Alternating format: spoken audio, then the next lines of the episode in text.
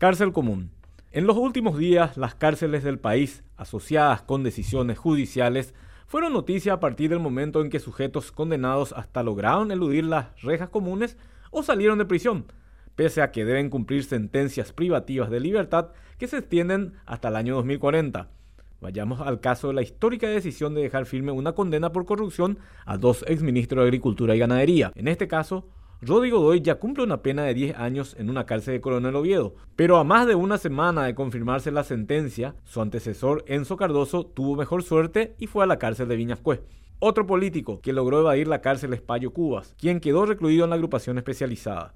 Es que el expresidenciable por Cruzada Nacional envió un oportuno mensaje de pacificación a sus adherentes para que dejen de cerrar las calles que copaban en forma amenazante frente a la justicia electoral a Miguel Ángel Infran, alias Tío Rico, nombre que saltó en la operación a Ultranza Paraguay, lo trajeron de Brasil y lo recluyeron en la base de la Secretaría Nacional Antidrogas antes que enviarlo a una penitenciaría.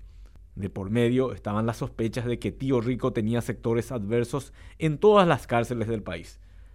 Pero al mismo tiempo también surgían versiones de que en realidad no querían que vaya a la penitenciaría porque allí podría hablar con la prensa sin control alguno.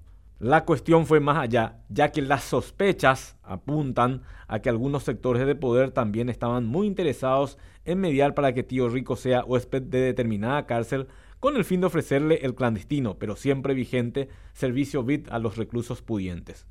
Para cortar por lo sano, ante tantas sospechas, fue recluido en la cárcel de Viñascue. En este recuento de situaciones poco claras en cuanto a personas que deben cumplir condenas, salta la historia de Luis Morínigo Cantero, un ciudadano argentino condenado a 20 años de cárcel más otros 10 como medida de seguridad por los delitos de violación y robo agravado.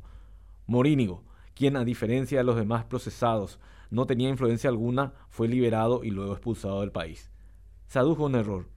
Cuesta entender quiénes y cómo se equivocaron cuando que la justicia no solo notificó sobre la sentencia a la cárcel de Tacumbú, sino también a la policía y a migraciones está visto que las cárceles comunes no son para todos. Pueden ser utilizadas como garrote o moneda de cambio y hasta en situaciones que no tienen explicación.